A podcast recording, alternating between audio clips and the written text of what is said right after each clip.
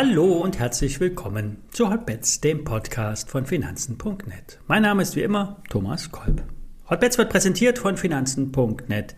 Zero, dem neuen Poker von Finanzen.net. Hier kannst du ja komplett gebührenfrei handeln, direkt aus der App oder über die Webseite finanzen.net slash zero. Vorab der Risikohinweis, wie immer, alle nachfolgenden Informationen stellen keine Aufforderungen zum Kauf oder Verkauf der betreffenden Werte dar. Bei den besprochenen Wertpapieren handelt es sich um sehr volatile Anlagemöglichkeiten mit hohem Risiko. Dies ist keine Anlageberatung. Ihr handelt wie immer auf eigenes Risiko. Wir starten mit GK Software. Der Kassensystemanbieter arbeitet vor allen Dingen im Retail-Bereich mit Discountern wie Aldi zum Beispiel zusammen oder beliefert Baumärkte und Einzelhandelsketten mit Kassensystemen. Treiber ist vor allen Dingen das Cloud-Geschäft, vor allen Dingen in den USA. Unter dem Begriff Software as a Service werden Arbeitsabläufe in die Cloud verlagert. Realtime werden Milliarden von Transaktionen bearbeitet, Steuern automatisch abgerechnet und Warenbestellsysteme gefüttert. GK Software konnte in der zweiten Hälfte des laufenden Geschäftsjahres zwei weitere bedeutende Kunden in den USA gewinnen. Der Cloud-Service scheint den wichtigen Retail-Markt zu durchdringen. Der Schlüssel sind langfristige Verträge mit laufenden Einnahmen. Wir sprechen hier von rund 10.000 Kasseninstallationen, deren Betrieb in der Cloud läuft. In Deutschland scheint sich Aldi Nord zu einer Systemumstellung überzeugen lassen zu haben. Hier sollen die Supermarktkassen bald in die Wolke funken. GK Software arbeitet mit SAP, Microsoft, IBM und so weiter zusammen und wird über Schnittstellen ein Teil des neuen Ökosystems. Mit der Bundesdruckerei wurde zudem eine Lösung für die fälschungssichere Kasse entwickelt. Über das Tochterunternehmen Deutsche Fiskal werden bereits heute Milliarden von Transaktionen in Echtzeit ausgewertet und mit entsprechenden umsatzsteuerlichen Signaturen versehen. Ein besonderes margenstarkes Geschäft. Zukunftsmusik ist die Expansion nach Südamerika oder gar nach Asien. Die Aktie hat etwas konsolidiert, sollte aber nach Meinung der Analysten weiter Potenzial haben. Die bisher abgelieferten Zahlen untermauern das 15-prozentige Margenziel und damit lässt sich ein Kursziel von 190, 200 Euro rechtfertigen. Unterstützt wird die Aktie bei rund 150 Euro. Der gleitende Durchschnitt nähert sich von unten an und gibt eine gute Unterstützung im intakten Aufwärtstrend.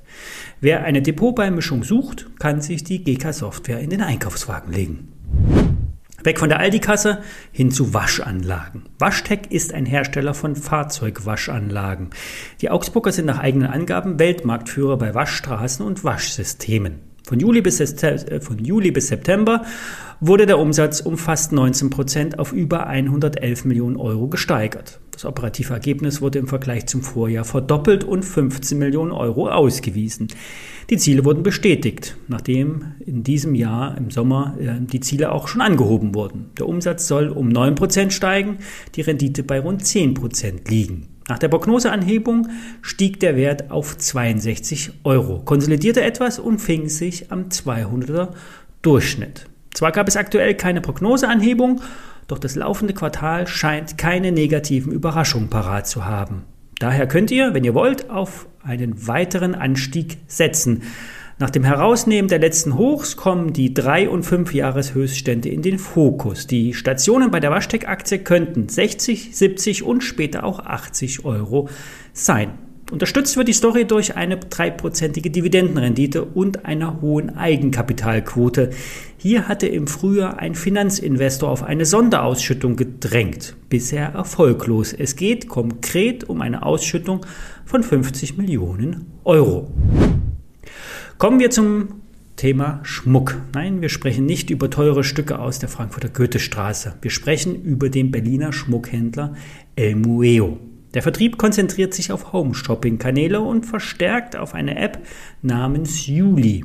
Über die Video-Shopping-App werden seit zweieinhalb Monaten auf rund 22 Kanälen Schmuck, Kosmetik, Kochboxen, Wein und sogar Hüte verkauft. Bis zum Frühjahr 2022 sollen es eine dreistellige Zahl an Shoppingkanälen werden. Alles videogetrieben über eine App. Zielgruppe sind junge Leute, die unter anderem Edelsteinschmuck aus Thailand oder eben auch aus Indien kaufen. Ein Bremsklotz in den letzten Jahren waren die gerichtlichen Auseinandersetzungen mit einem thailändischen Ankerinvestor und früheren äh, Geschäftspartner. Dieser Streit scheint nun beigelegt zu sein. Es scheint so, dass der Investor seine 25 Prozent über die Börse platziert hat. Nach über acht gefühlt gewonnenen Prozessen hat der ehemalige Anteilseigner aufgegeben. So mutmaßt zumindest der Emioeo-Vorstand. Blicken wir nach vorn. Der Vorstand setzt viel auf die neue Juli-App. Das Kundenwachstum ist nach eigenen Angaben enorm hoch.